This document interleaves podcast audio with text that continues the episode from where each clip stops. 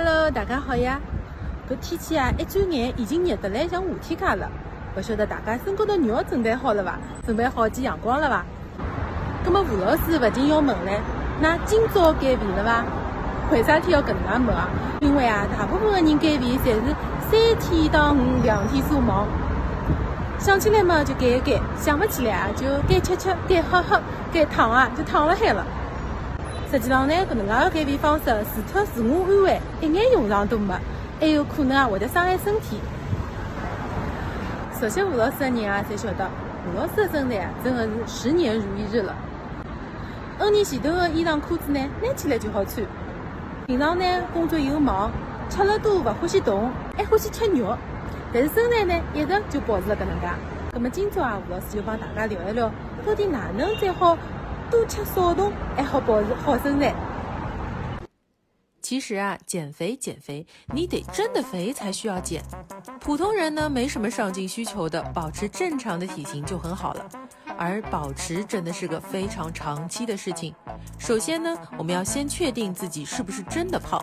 有些根本不胖的人还天天叫嚣着要减肥的，真的很想拍死他们。没事儿凡尔赛的就算了，要是真的很瘦啊，还坚持觉得自己是胖的，那说不定是一种心理问题，叫做体相障碍。那要记得及时来找何老师哦。言归正传，我们到底应该怎么样才能保持好身材呢？少吃多动。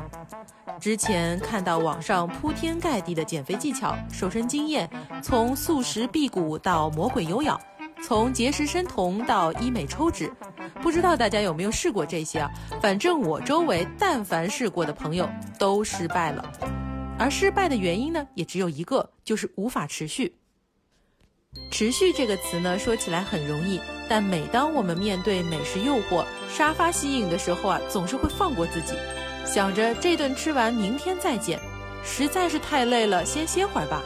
而不放过自己的人呢，往往强行坚持一阵子之后啊，就会报复性的饮食，之前的努力呢，全都白费了。我呢，这么多年以来啊，一直遵循的原则就是要和自己的身体做朋友，千万不要去强忍。我们要接纳自己的欲望，不要总是站在你欲望的对立面。想吃好吃的呢，并不是什么可耻的事情，但凡事有度。何老师一年里面啊，总会有两三天的晚上会非常的想吃东西，尤其是在外面旅行的时候。晚上飞机刚落地，到了酒店，不吃点东西呢，就浑身不舒服。那这个时候啊，我就会很坦然的去接受自己的这种欲望，并且开开心心的吃点东西。然后呢，心满意足的去睡觉。只是这种情况一定不能过多，一年啊不超过五次，其实都不会对你的身材有任何的影响。所以呢，请偶尔放过自己。很多时候啊，我们并不是想吃这个食物本身，而是享受着吃下这些的满足感。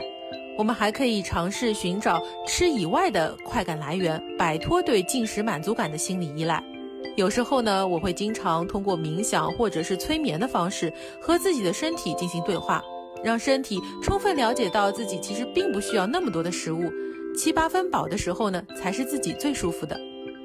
关于运动，我的原则就是能站着绝不坐着，能坐着就不躺着，能走路的呢就不坐车，至于其他的就真的是随缘了。平时的饮食习惯呢，我也是清淡为主。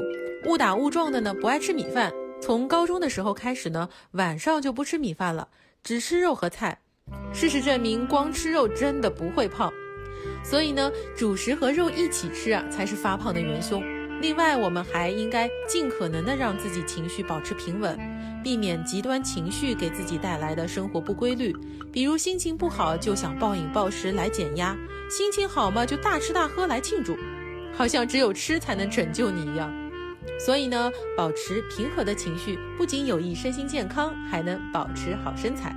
至于天天泡在健身房给自己做减肥餐，我是真的没有那样的精力和时间，也不愿意天天这么折磨自己。